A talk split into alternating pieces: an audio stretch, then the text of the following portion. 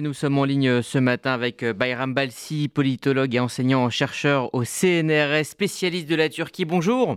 Oui, bonjour. Merci euh, d'être avec nous euh, ce matin.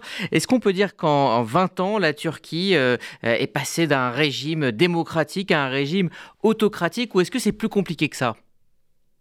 C'est beaucoup plus compliqué que ça. Je pense que si, dans deux mois, comme vous le savez, il y a des élections en Turquie, il y a de fortes chances qu'Erdogan parte. Et je pense qu'on sera amené à faire un bilan de son 20 ans, de ses 20 ans au pouvoir. Personnellement, je dirais qu'il y aurait un bilan en deux temps. Une première décennie plutôt ouverte, libérale, à peu près démocratique, et une deuxième qui, au contraire, devient très autoritaire, voire une forme d'autocratie, mais je préférerais le terme autoritaire. Et la question qu'il faudrait se poser, c'est pourquoi, dans une première phase, Erdogan a été plutôt euh, comptable, pro-européen, libéral, et ensuite il est devenu autoritaire. Je pense qu'il faudrait l'expliquer à l'aune de plusieurs critères, plusieurs mesures, plusieurs faits. D'abord, euh, au niveau de la politique régionale au Moyen-Orient, et ensuite aussi l'évolution de la politique intérieure turque qui a fait que, malheureusement, en Turquie, le contexte est devenu beaucoup plus sécuritaire par rapport à l'évolution du Moyen-Orient, et aussi en Turquie, le fait qu'ils ont une tentative de coup d'État en 2013, en 2016, euh, a fait que, en fait, le, pays a sombré dans une forme de, régime assez autoritaire qui, j'espère, euh, aux élections prochaines dans deux mois, euh, peut-être ce sera un peu la fin de ce régime. C'est du moins ce que j'espère personnellement. Euh, est-ce que vous pensez euh, qu'aujourd'hui, il y a deux Turquies, une Turquie pro-Erdogan et une Turquie anti-Erdogan?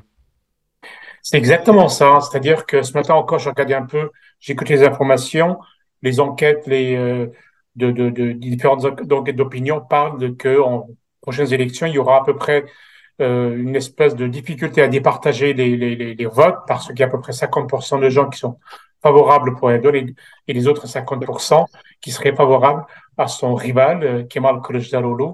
Donc les résultats, on le verra dans deux mois. Mais en tout cas, une chose est certaine, c'est que le système présidentiel, présidentialiste qui a été mis en place par Erdogan, je dirais que c'est pas forcément une bonne chose pour lui parce que euh, ça le condamne à avoir 51% des voix pour gagner, alors qu'auparavant, avec le système électoral plutôt parlementaire, majoritaire que nous avions en Turquie, euh, il était plus facile de gagner les élections même avec 35 ou 40 des voix. Est-ce qu'on peut d'ailleurs euh, garantir hein, que, que, ces élections euh, ne seront pas entachées d'irrégularités ou de triche je ne le crois pas. En Turquie, effectivement, ces dernières années, il y a eu une espèce de dérive autoritaire. Le régime s'est vraiment très endurci. Mais je dirais qu'il y a quand même des acquis en Turquie qui font qu'on ne peut pas les changer. Il y a quand même une tradition d'organisation d'élections assez, assez claire, assez transparente.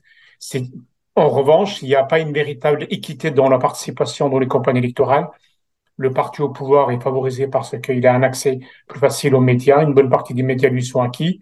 Mais néanmoins, de là à dire qu'il y aura des trucages, des tricheries, je ne le pense pas. Il y a eu des tentatives aux élections municipales de 2019 à, Istanbul. Et on a bien vu que ça n'a pas marché parce qu'en fait, euh, il y a eu une réorganisation du vote et au contraire, justement, le parti qui était contre Erdogan a gagné beaucoup plus facilement. Donc ça montre à quel point il est difficile en Turquie de truquer les élections. Eh ben, Balsi, euh, venons-en maintenant aux, relations avec euh, Israël. On le sait, elles ont été en, en dents de scie. Euh, comment expliquer l'attitude de la Turquie envers Israël? Est-ce que la cause palestinienne aussi est vraiment chère au cœur d'Erdogan ou est-ce qu'elle sert à, à, fédérer? Là aussi, si on regarde les 20 ans de pouvoir de Erdogan, il y a plusieurs phases. Quand il arrive au pouvoir en 2002, pendant les premières années. Sa politique de coopération avec Israël est tout à fait correcte. Il y a une tradition, une, une continuité des relations correctes entre la Turquie et Israël. Autrefois, vous savez que la Turquie était un pays musulman qui était un des premiers à, avoir, reconnaître et avoir des relations très approfondies à tous les niveaux avec Israël. Eh bien, Erdogan a poursuivi ces traditions, sauf à un moment, ils étaient même en, en excellent terme entre euh, les Palestiniens et Israël. Ils étaient médiateurs pour trouver un compromis. Et à un moment, quand Erdogan s'est senti un peu euh, je dirais, permettez-moi l'expression, roulé dans la farine et qu'il a adopté une politique un peu plus pro-palestinienne. Il a changé de politique en 2009, en 2010. Et ensuite, pendant plusieurs années, les relations étaient très tendues parce que Erdogan avait décidé que la Turquie devait être protectrice des minorités musulmanes euh, ou turco-musulmanes opprimées dans le monde. Et à ce titre, la Palestine en faisait partie.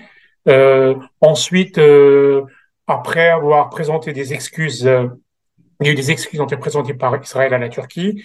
Les relations sont améliorées, mais pas tant que ça. Depuis quelques années, pendant quelques années, étaient encore tendues. Mais depuis quelques mois, la Turquie, consciente du fait que c'est un vrai problème d'avoir des relations tendues avec beaucoup de ses voisins, Elle essaie d'améliorer les relations avec une bonne partie de ses voisins, avec euh, les Émirats arabes unis, avec l'Égypte. Il est question aussi de normaliser avec euh, l'Arménie et, et, peut-être même la Syrie. Mais et avec Israël, effectivement, là, il y a une véritable amélioration. Et je pense que c'est parce qu'il y a une prise de conscience du fait que la Turquie, qui a besoin de, de cette interdépendance économique, ne peut pas se passer d'Israël. Il y a des relations économiques assez importantes. Et je pense que dans les mois à venir, il y aura une, une amélioration des relations entre la Turquie et Israël. Mais néanmoins, pour répondre à votre question, mhm. la question palestinienne reste assez importante pour la Turquie. Donc, elle sera encore amenée à euh, probablement, euh, de temps en temps, perturber les relations entre les deux pays.